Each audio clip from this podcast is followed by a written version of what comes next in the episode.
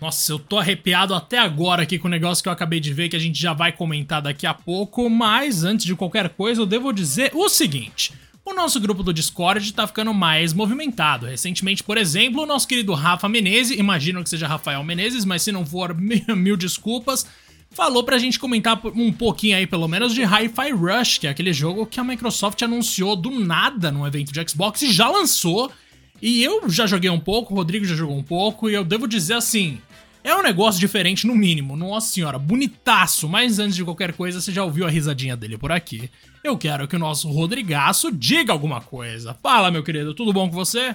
Fala, Gegaço, como estamos, meu querido? E aí, galera? Sejam bem-vindos a mais um episódio aqui no Tio Player Podcast, aquele seu podcast favorito que rola sempre às terças e sextas com grandes episódios e pílulas intercalando ali com temas variados.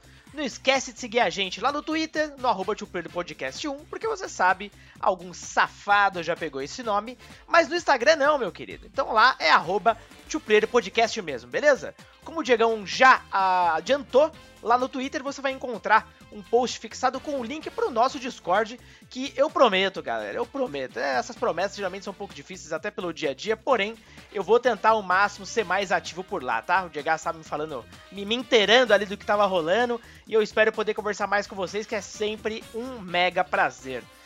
E Diego, você adiantou aí o pedido sobre o Hi-Fi, eu quero tentar depois fazer um episódio, ou uma pílula, enfim, dedicada, mas os poucos minutos que eu já joguei, me recordaram dos bons tempos do PS2, Dreamcast, tá ligado? Muito. Aqueles jogos mais insanos da Capcom, mano, fiquei bem animado. Ah, como a gente falou antes, né? É um negócio meio Jet Set Radio, ou também outros jogos Total, que a gente vê mano. na cabeça, assim. Com ritmo, cara, coisa linda. É, é maravilhoso para mim, pelo menos, tipo, cara, eu sempre fui muito apaixonado por música, algo que deve ter transparecido aqui algumas vezes, que a gente abriu episódios com violão, né, meu Rodrigaço? E, Aí é um privilégio. Mano, quando me falaram, ah, é um jogo que mescla o combate com a música, um salve pro Matheus Oliveira, ou Matheus Rodrigues, eu não sei qual nome ele prefere, mas o nosso Matheus lá do The Enemy do Omelete, cara, saudade dele. Nosso Grande Matheus Fighting Mateus. Games. Faz tempo que eu não vejo ele pessoalmente, mesmo trabalhando junto com ele, Rodrigo. Eu falei, tá, como que se mescla você bater em alguém com ritmo? É apertar o botão meio que na, na entrada certa ali, seguindo o ritmo do bagulho? E é isso. E, cara, eu fiquei simplesmente encantado nos primeiros minutos que eu joguei, assim, porque é um tipo de proposta que une o melhor do Guitar Hero com o melhor do Beat'em Up. Mas o que mais me encantou, cara, não foi nem a questão de, tipo, sei lá, ah, o combate ser diferente, ser original, porque isso de fato é incrível. E a voz do Goku no tutorial, para mim, foi uma coisa maravilhosa também. Mas, mano, o que mais me pegou foi o visual, porque é muito desenho animado e um nível de qualidade, assim, que tá muito acima de outras coisas que a gente já viu parecidas, sabe? Então eu fiquei me perguntando ali, caraca, mano, como que fizeram isso? E a dublagem, de forma geral, assim, realmente me encantou. Parece que eu tô jogando um desenho animado mesmo. A única coisa que me deixa um pouco meio reticente assim de progredir é a questão de ser aquele jogo que se desenvolve aos poucos ali, colocando você em combates em lugares fechados, né, Rodrigo? Ou pelo menos combates em, tipo, em que pelo menos momentaneamente a área vira uma arena e você não pode sair dali até matar todo mundo. Isso me irrita. Mas, mano, achei da hora. É coisa de jogo velho, exato. É, isso é coisa de, de jogo velho, né? Herança de jogo velho. Mas no geral é bacana, é aquela coisa. Uh, pegou todo mundo de surpresa, então a gente não teve tempo ainda de jogar o suficiente para fazer um episódio mais dedicado, porém a gente vai se esforçar aí para falar um pouco mais dele no futuro, beleza? Diegaço, bom, hoje, como já é de praxe aí, a gente tá fazendo um episódio dedicado por uh, novo episódio de The Last of Us da HBO. E meu Deus do céu, mano, é, é até difícil saber por onde começar esse terceiro episódio, mas é, se esse for o tom e for metade da qualidade nos próximos, meu, meu amigo, essa nossa, série seria o que eu falo, que é isso. Oh, na moral, esse terceiro episódio, assim, quando me falaram, ah, é muito bom, porque eu tenho amigos que já tinham assistido, né, gente? Mas, ó, eles me falaram, ah, é muito da hora, ele adiciona coisa que não tem no jogo. Falou, adiciona coisa que não tem no jogo, Rodrigo. Eu já fico meio preocupado. Porque o histórico de live action, assim, em, em relação a adaptações Por de padrão. coisas e aí uhum. querer ser original, é meio ruim. Mas o que, que me pegou assim? Velho, simplesmente eles contaram uma história digna de um filme num episódio da série. Não que, obviamente, né, se você contar os trechos de Ellie Joel antes e depois da parte do Bill do Frank, você tem, obviamente, um curta-metragem no máximo. Mas, cara, de altíssimo nível, pelo amor de Deus. É o tipo de história de amor, assim, de romance, que só, que só dá para encaixar num cenário devastado desse e sendo de The Last of Us, que já é uma franquia que eu amo, já é um mundo que eu amo, foi impressionante. E assim, não dá para falar nem de longe que esse build da série é pior que o build dos jogos. Nossa senhora. Mano, eles pegaram. Não, é. Nenhuma. Eles pegaram um personagem que era absolutamente secundário nos jogos, ainda que ele tivesse lá seus momentos interessantes de interação com o Joey e com a Ellie, e transformaram num cara digno de. Putz, digno de memória mesmo, tá ligado? Quando você passa ali com o Bill no jogo, você pensa, tá, legal, mais um cara que a gente conheceu que vai morrer. Mas na série é muito mais do que isso, é muito mais especial, né, Rodrigo? Nossa, eu achei lindo, assim, ó, perfeito. Muito, muito mais, cara. Esse episódio mostra bem o que a gente pode esperar dessa adaptação. Vamos lembrar de novo, né, galera? É, sempre rola aquele papo, né? Pô, se você quer ver igual o jogo, vai jogar. tem isso também. Mas uh, The Last of Us tem feito algo de forma primorosa. Ele respeita absurdamente o material original. E no que eles propõem a expandir, pelo menos até agora, ele tem feito isso de uma maestria assim que. Nunca, nunca viu. A gente nunca viu. Em relação a live action, nunca viu. Jogos, em né? relação à adaptação, é... na real, como você falou. Porque Exatamente. mesmo as animações boas não são adaptações diretas de jogos. Mano. Não são, não são mesmo. E assim, esse episódio, né, antes da gente chegar ali na parte do Bill, ele começa com Joe e Ellie, depois ali da infeliz tragédia com a Tess. A Tess, pra quem não se lembra, né, no episódio anterior, ela se sacrifica, ela foi mordida, né, então até pra eles ganharem um tempo e, e não serem perseguidos pelos infectados, ela simplesmente consegue se explodir ali. Então nessa cena começa só Joe e a Ellie, logo depois, né, uma sequência bem praticamente imediata, eles dão um tempinho ali para descansar. E eu, o que eu acho sensacional, né, Diego? Eu acho que a Bela começa a aparecer cada vez mais agora. A Bela, no caso, obviamente, é a atriz que faz a Ellie. Ela já estabelece os limites, tá ligado? Da relação deles. Total, então, total. Tá bem claro, ela é uma menina de 14 anos extremamente inteligente. E ela já percebe, claro, o Joe tá putaço. É, ele, basicamente, toda a situação que tem rolado, uh, fica evidente isso, ele culpa a Ellie. E a Ellie já solta o verbo, ela não guarda nada, nada fica ali nas entrelinhas. Ela já joga real, que não é para ele culpá-la, porque foram eles que decidiram carregar a Ellie, fazer essa missão, eles têm, obviamente, os próprios objetivos, e que não a culpe de nada, e absolutamente nada. Ela não tem culpa de nada do que tá acontecendo. Essa parte especial eu já achei sensacional, cara. E até surpreende, talvez, o próprio Pedro Pascal, no caso do nosso querido Joe, onde ele fica calado, né, cara?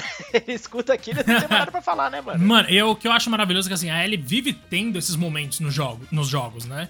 Em que ela não só delimita ali o limite, delimita até onde vai a relação dos dois, como também ela demonstra uma maturidade fora do normal, assim. Tipo, é muito Absoluta. foda uma conversa que eles vão ter depois, que eu já citei aqui uma vez. E, putz, a Bella Ramsey tá entrando na personagem de uma forma, assim, que, cara, eu tô querendo mods dela no jogo pra ontem. Porque ela, ela tá é mandando né, muito cara? bem, mano. É surreal, assim. Tipo, e ela oscila muito bem entre esses momentos mais sérios, em que a Ellie já se aproxima da Ellie do segundo jogo, digamos. Com aqueles outros momentos em que ela é uma menina, tipo, descobrindo o mundo, tá ligado? Tem uma cena específica nessa, nesse episódio de hoje que é maravilhosa que é quando o Joe tá indo com ela ali na direção do, do abrigo que eles têm que chegar, né? Do Bill. E ele decide que ele não quer mostrar um negócio ali pra ela porque é meio, é meio pesado. E aí ela vai lá e mesmo assim ela fala: Não, não vai dar nada, não. É um negócio que vai matar? Não é. Então beleza, vamos ver. E aí chega lá e ela lembra, tipo, ela lembra não, mas a gente lembra que ela é uma criança, que ela não viu nada ainda. Tipo, ela não tem a menor ideia do que é o terror daquele mundo de verdade. Então, assim, ela vai alternando constantemente entre esses dois momentos, assim, de uma pessoa. É uma coisa bem da adolescência, né? A transição entre um momento que você é quase criança e um momento que você é quase adulto. E tá fenomenal, cara. Tipo, eu tô adorando. E a química dela com o Pedro Pascal é um negócio real, Rodrigo. Por mais Não, que a tenham. Deles é Mano, mesmo que existam ali as cenas de tensão muito bem dirigidas, algumas sequências de ação legais, alguns, algumas, alguns diálogos meio tipo de tiração do Joe com outros adultos, assim, que ele tenta intimidar, que você pensa, da, da hora. Mano, as cenas que eu mais gosto de verdade são muito simples. É o Joe e a Ellie, um andando do lado do outro e conversando. Tipo, todas as cenas mais paradas são as que eu mais amo nessa série. É surreal. É aí que a gente vê o trabalho primoroso, né? Até da evolução do próprio roteiro. E comparado aos jogos, né, a gente vai ter aqui muito mais esse desenvolvimento dos personagens. A gente precisa lembrar uma coisa. Eu tava vendo muitas críticas sobre. Ah, esse episódio foi muito parado com relação ao que acontece no jogo. Porque, gente, é evidente, é, no jogo você precisa de mais situações de gameplay, vai ter mais ação. É óbvio. A série é muito mais sobre os personagens, sobre o desenvolvimento dos mesmos. E uh, esse é o foco, esse é o grande foco. Não é ver o Joe e a Ellie matando infectado o tempo inteiro. Muito pelo contrário. Isso, até acho que já a série já deixou claro.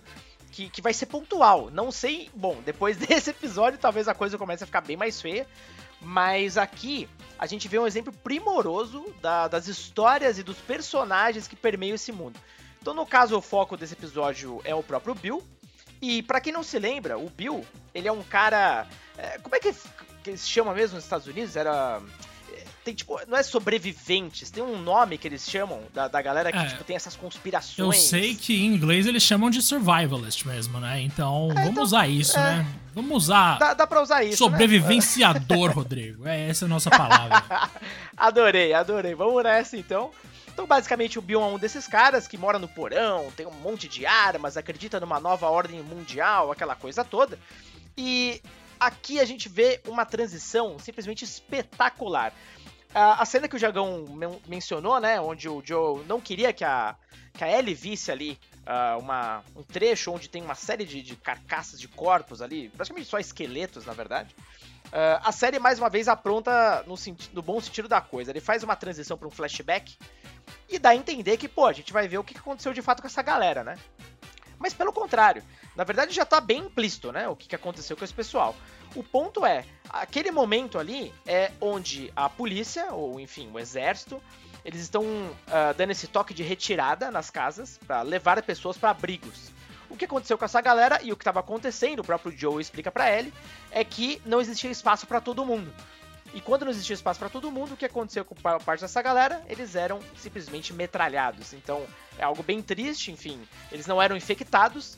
É, basicamente era uma, um efeito de consistência ali tal, onde eles estavam economizando uh, pessoas porque os abrigos de fato não, não suportavam tantos sobreviventes. É bem triste isso.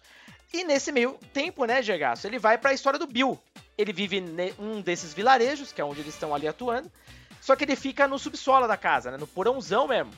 E a polícia entra na casa dele, o exército entra na casa dele e não encontra. E ele fica lá observando e tal, até que eles vão embora e ele celebra, porque não tem mais ninguém.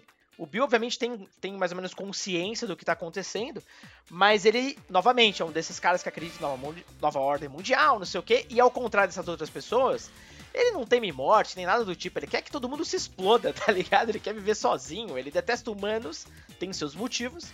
E dali ele acaba vivendo, né, Gegaço, nesse essa espécie de, de, vilarejo, enfim, se dá para chamar assim. Uh, ele aproveita que tem um mercado perto, ele pega todos os uhum. condimentos que ele precisa, ele se organiza, constrói uma cerca super uh, forte ali e tal para se proteger e celebra a ideia de viver sozinho.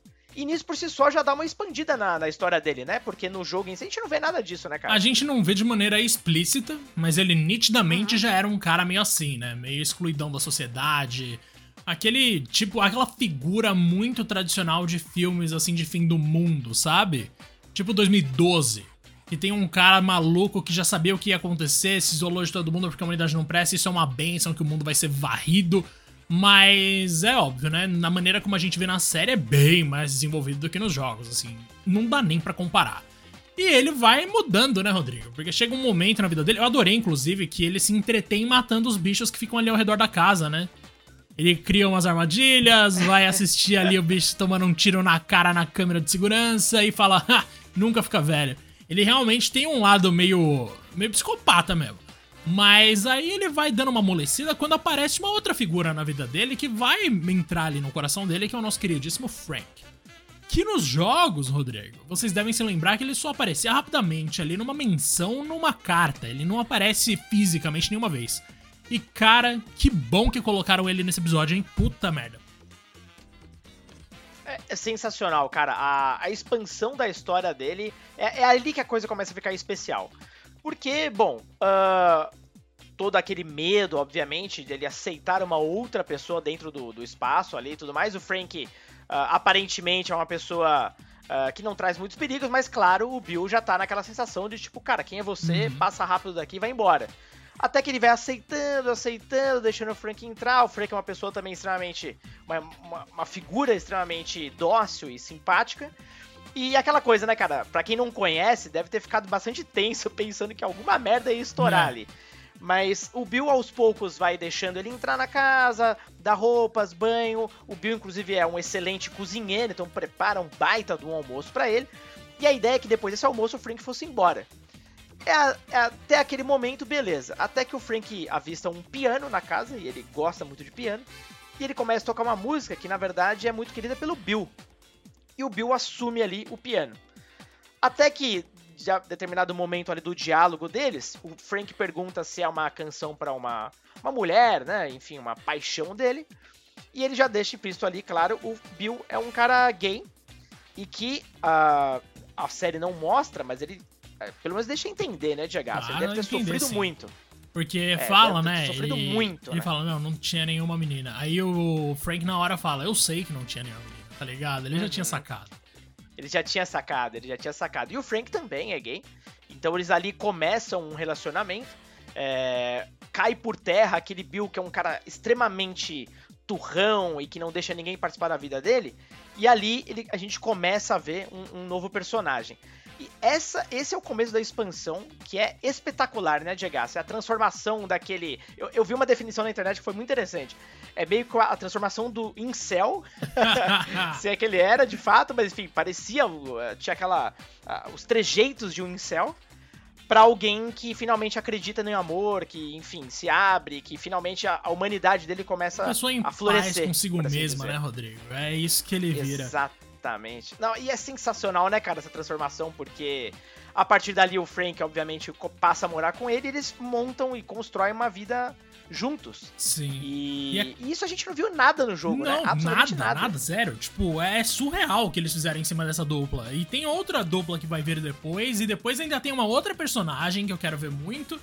Mas o que eles fizeram nesse episódio foi basicamente, ó, vamos pegar esse coadjuvante aqui que tinha propósito só de, sei lá, de não tornar a história, de tornar a história um pouco mais cadenciada e vamos transformar numa coisa importante pelo menos por alguns minutos.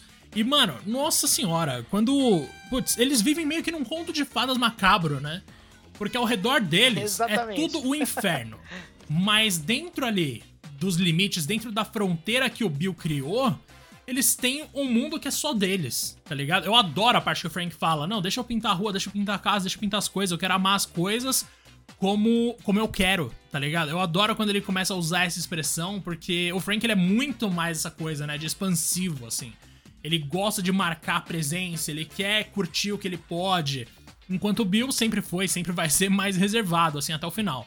Cara, é, é uma dualidade até tipo de contraste de personalidade que enriquece demais, né, aquela relação ali. O, o Bill, na real, ele não muda tanto Frank.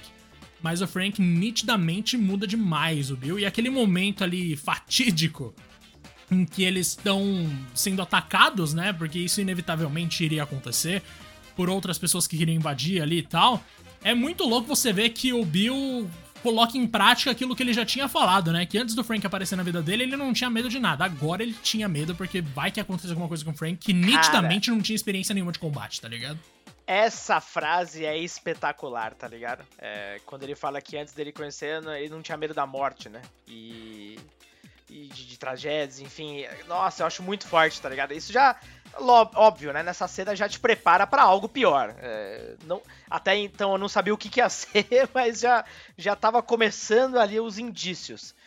E o que acontece é o seguinte. Essa cena específica, aliás, até voltando um pouquinho, é bacana porque aí mostra a primeira vez em que o Bill ele se encontra com o Joel. Verdade. Basicamente, é, isso é muito interessante, né? O, o Frank, como você bem disse, ele é um cara mais expansivo. Então ele conta pro Bill que ele tá querendo amizades, ele quer trazer pessoas ali para dentro uh, do ambiente deles, enfim, ter essa convivência, essa harmonia, né? Trazer um pouco mais de humanidade ali para onde eles estão. Até que eles começam a conversar ali, eles têm contato via rádio com uh, o Joe e a Tess. E aí o Joe e a Tess visitam eles para um puta de um almoço gostoso e tudo mais. Então eles começam a conversar, trocar uma ideia sobre trocas de recursos e, e por aí vai. Uh, e é quando é bacana, né? Isso explica. Vocês vão se lembrar no primeiro episódio, quando a, a Ellie é, vai no apartamento do Joe, ela fica sabendo mais ali do rádiozinho, né? Que tem as frequências com base em músicas dos anos de, de décadas diferentes. E ali a gente descobre que isso foi criado pelo Frank e pela Tess. Eles que combinam essa essa brincadeira, por assim dizer, pra, pra dar o tom ali do, do, da música que tá tocando e o que quer dizer. Mas, enfim, porque eu queria chegar nisso?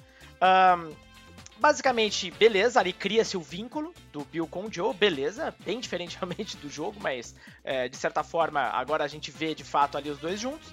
O Bill ainda continua completamente é, transtornado, enfim, com a ideia de pessoas de fora, mas ele vai abrindo aos pouquinhos por conta do Frank. E o Joe, ele já tinha dado a, o, o sinal, né, Diego? Ele fala pro, pro Bill, ó, essa cerca sua aí e tal, eventualmente vão vir saqueadores e tudo mais, então vocês precisam se preocupar e a gente pode dar recursos. Ali começa a parceria deles com, um, com o Joe e com a Tess. E no fim das contas acontece isso mesmo, né, cara? Que é a cena fatídica ali do, dos primeiros saqueadores que aparecem e, e causa uma, uma cena pesada que eu achava que na verdade ia dar ruim pro Bill, cara. Mas não é o caso. Não, né? porque de novo, né? Eles faz, rola isso várias vezes nesse episódio, assim, de tipo, o, a direção te leva a concluir uma coisa que vai por um uhum. caminho quase sensacionalista e quando vai virar sensacionalista de fato, eles cortam.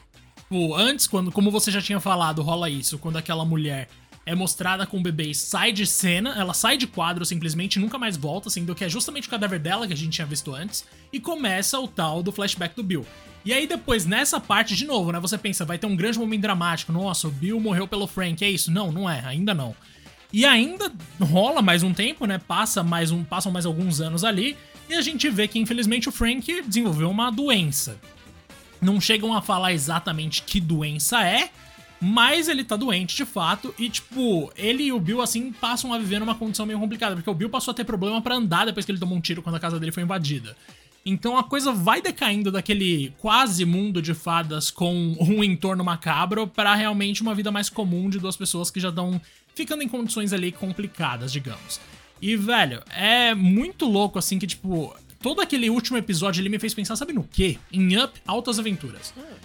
Pra quem não lembra, ah, Up começa com a história do velhinho que eu esqueci o nome. E a história dele vai desde a infância até, até ele se tornar o velhinho que vai conhecer o Russell mais pra frente. E essa introdução, cara, para mim foi isso que é fez. É, isso. Cara, foi essa introdução de Up que fez aquele filme ser indicado ao Oscar de melhor filme, apesar de ser uma animação, porque realmente é surreal, assim, o tanto que ele te faz sentir em poucos minutos. Claro que no caso de The Last of Us a gente tem mais tempo de Beer Frank, mas, cara, é muito louco como em um episódio, em um momento, um momento ali relativamente curto, uma história que deve durar o quê? 35 minutos no máximo, se a gente tirar ali a introdução e o final, que já são Joe e Ellie de novo. E eles contam uma história inteira até o momento de morte dessas duas pessoas, até o último dia deles, que é uma coisa muito, cara, desesperadora, mas romântica ao mesmo tempo, como o próprio Frank fala, né? Quando você olha por uma, de uma maneira muito objetiva, sem colocar outras questões no meio, realmente é uma coisa meio romântica, que é tipo, cara, eu tô doente demais, eu decidi que eu não vou prosseguir com a minha luta contra essa doença me dá meu último dia perfeito e eu vou morrer. E aí vai lá o Bill e fala, mas você não vai morrer sozinho. E os dois morrem juntos, abraçados numa cama. E cara, a coisa que eu mais gosto, talvez, nesse episódio inteiro. É que em nenhum momento mostra os dois se decompondo na cama, que é uma coisa que qualquer diretor de terror michuruca, qualquer diretor de qualquer outra coisa assim mais espalhafatosa faria, que é mostrar os dois lá todo destruído e tal. Não, no final do episódio, na verdade, a gente vê só a janela que o Bill fala numa carta que ele deixou aberta para casa não ficar fedendo. E aquela janela nitidamente a gente tá vendo pelos olhos do que seria o casal que tá morto ali na cama depois dos dois decidirem meio que se matar juntos. Então, tipo, cara, tudo nesse episódio é estruturado de uma forma que. Puta, é muito mais sofisticado do que outros diretores fariam, tá ligado? É nitidamente uma coisa que foge do. do chocar e vai focar 100% em causar alguma emoção no espectador. Ah, você vê que o episódio todo tem um zelo, né, pelo relacionamento dos dois, que é algo assim, fora de série mesmo. E é bem interessante porque, basicamente, eles escolhem. É, eu tava vendo uma, uma crítica e eu achei bem interessante essa, essa observação. Ambos, né, escolhem como viver e no final ambos escolhem como morrer. Eles têm meio que esse privilégio, por assim dizer. É, o Bill, obviamente, não suportaria a ideia de ficar sozinho. Ele mesmo deixa claro que ele já viveu demais, ele já tá velho. E o Frank diz, né, ele não concorda com aquilo, mas é uma escolha do Bill. E os dois partem ali juntos uh, ah, para um final, assim. Uh, não vou dizer feliz, né, evidentemente, mas um final perfeito, tá ligado? Pra, pra toda a jornada pro episódio, vamos dizer assim. Nossa, eu chorei horrores nesse episódio. Eu não imaginava que eu ia sentir tanta, tanta, tanta emoção assim com The Last of Us até pelo, enfim, já ter jogado o jogo várias vezes, mas a forma como eles estão me reapresentando, por assim dizer, esse mundo, como eles estão expandindo aquilo que a gente conhecia por The Last of Us, meu Deus do céu, re ressignificou tudo ali do Bill na série. E se eles continuarem nesse ritmo com outros personagens, cara, que isso? Mano, se eles fizerem metade... Próximos, não, se eles fizerem metade do que foi esse episódio nos próximos, gente. já vai ser maravilhoso, mano. E com esse não, é- cuidado, é, assim, é eu falei da carta, né, que eu mencionei aqui antes, mas então, antes daquela tomada maravilhosa da janela do quarto deles aberta, dando de frente pro carro que tá indo embora, tem a, a Ellie encontrando a carta do Bill que ele deixou pro Joe, porque ele sabia que se alguém algum dia fosse chegar naquela casa, seria só o Joe, que sabe como desativar o sistema de segurança e tal. E, mano, o lance da carta, eu adorei que eles não meteram, tipo, ai, vamos colocar um voice over e aí é, o casal sobe, deita na cama e morre juntinho abraçado enquanto a Ellie tá narrando. Nossa, seria muito Nossa, brega. eu imaginei a mesma coisa, mano. Mano, isso seria muito ridículo, meu Deus do céu. Eu imaginei mesmo que ia acontecer. Eles deixaram é. na cara da Ellie que ela tá lendo. E chega um momento em que ela não consegue ler, né, Rodrigo? Que ela fala, ah, use tudo isso que. Ele basicamente fala, né? Caras durões como nós, Joe, a gente tá no mundo por uma razão proteger outras pessoas que são importantes para nós. E da mesma forma que eu protegi o Frank, eu quero que você proteja quem, Rodrigo? A Tess. E a Ellie é, nem consegue falar esse nome porque aí realmente pegou. Porque a mina acabou de morrer, né, mano? Então, tipo. Ela acabou de morrer e mostra nesse momento um pouco da preocupação da própria Ellie com o Joe. Já Total. aumentando essa conexão entre eles. Ela tem esse, esse cuidado. E o Joel, claro, cara, pensa bem, tá tudo hiper fresco. Não, se passou o quê? Um dia, dois dias, não sei. Uh, desde o começo, na verdade, ali da jornada deles. Então, uh, é, é, tudo muito recente. E aí o Joe, ele, né, fica ali sem reação também, ele pede para não falar. E pega a carta e vai para fora da casa, meio que fica um pouco só. E. Cara, é tudo muito forte, né? Fica tudo muito nas entrelinhas, ninguém precisa falar nada. A, a, cena, a carga, as expressões por si só já, já dizem tudo. É tudo trabalho de direção e atuação e o texto meio que fica em segundo plano. É Incrível. É muito da hora, cara, de verdade. Incrível. Eu, eu parei, eu tive que pausar esse episódio. Cara, eu chorava. eu pausei o episódio, uma parte, e depois eu continuei. Eu não deixei ele tão contínuo assim. Em especial na parte onde o Frank pede pro Bill, enfim, fazer ali, misturar todos os. Os, os remédios no vinho. Os comprimidos, né? Os, os remédios exatamente, para ele colocar no, no vinho. A atuação do, do ator do Bill, que fugiu o nome dele agora, meu Deus do céu, não sei se você vai lembrar. É, a, a, reação dele, a, cara, que atuação, cara. É, é muito crível, tá ligado? Tipo, é muito forte, cara. É muito genuíno, é espontâneo demais, enfim, é, é todas as atuações dessa série realmente, olha, não consigo achar um problema, cara. Tipo, pra mim tá tudo perfeito, mano. Perfeito. Não, mesmo. é. Quem fez o Bill foi o Nick Offerman e quem fez o Frank foi Nick o Murray. Bartlett. Cara. Isso. Que inclusive ele tá nessa outra série da HBO, né? Que é. Que é super famosa. A White, White Lotus, Lotus pode falar. Ele tá na série também. Uhum. E fica a recomendação já para quem quiser assistir. Me falaram muito bem dessa série, mas eu mesmo ainda não vi. Enfim. Esse episódio foi assim daqueles que vão apresentar para pessoas em cursos de, de, de, jornalismo, até que foi o meu caso com Breaking Bad, por exemplo, mano. Que, sei lá, vão mostrar em curso de jornalismo, rádio, TV, de cinema, porque é surreal de bem dirigido. Isso vai levar M, com certeza. Isso vai levar algum prêmio foda, porque, mano, é do começo ao fim um, sei lá, é um soco na cara e um carinho ao mesmo tempo, cara. É muito louco, assim. É um tipo de coisa que eu tô ligado que The Last of Us sempre soube fazer, mas que nesse episódio especificamente, ainda mais não se tratando dos personagens principais, foi inacreditável. Assim, a melhor coisa que eu vi na TV no último ano. Fácil. Então, cara, adorei, velho. Não tenho o que falar. Não, também. E a coisa boa, né? Ver todo esse sucesso sendo recompensado. Eu tava vendo aqui uma notícia do Deadline, saiu também em vários outros portais, sobre a audiência de The Last of Us. Então, basicamente, The Last of Us, uh, pegando como média de visualizações por episódio, já é a segunda série de maior sucesso da história da HBO. Cara, como pode isso, mano? É absurdo. É, só tá. Ó, o ranking fica o seguinte: primeiro lugar, House of the Dragon, que é insano, né? A primeira temporada com média de 29 milhões de espectadores. The Last of Us, os primeiros dois episódios, média de 21,3 milhões. Esse terceiro já está com 6,4 milhões de pessoas. Lembra que o episódio saiu uh, domingo, então assim, domingo à noite. Então ainda vai aumentar bastante esse número. Depois vem aqui uh, a segunda temporada de Euphoria com 19,5 milhões de espectadores por, em média ali por episódio. E, por fim, White Lotus com 15,5 milhões. Então, cara, insano, né, velho? Quem imaginaria, por mais que seja Last of Us, enfim, com tudo que a gente. Com todo o contexto que a gente já deu sobre sofrimento de obras baseadas em games, quem diria que a gente estaria nesse nível, hein, cara? Quem diria? Nossa, quem diria, Rodrigo? De verdade, você tá certo. Eu já tô pronto pra. Quer dizer, eu já tô pronto há um tempo, né? Eu já aceitei isso faz um tempo que Mortal Kombat não é mais o live action, o melhor live action inspirado em jogo, né, Rodrigo? Ah, não, Nossa, é, ser difícil. mas nem fudendo.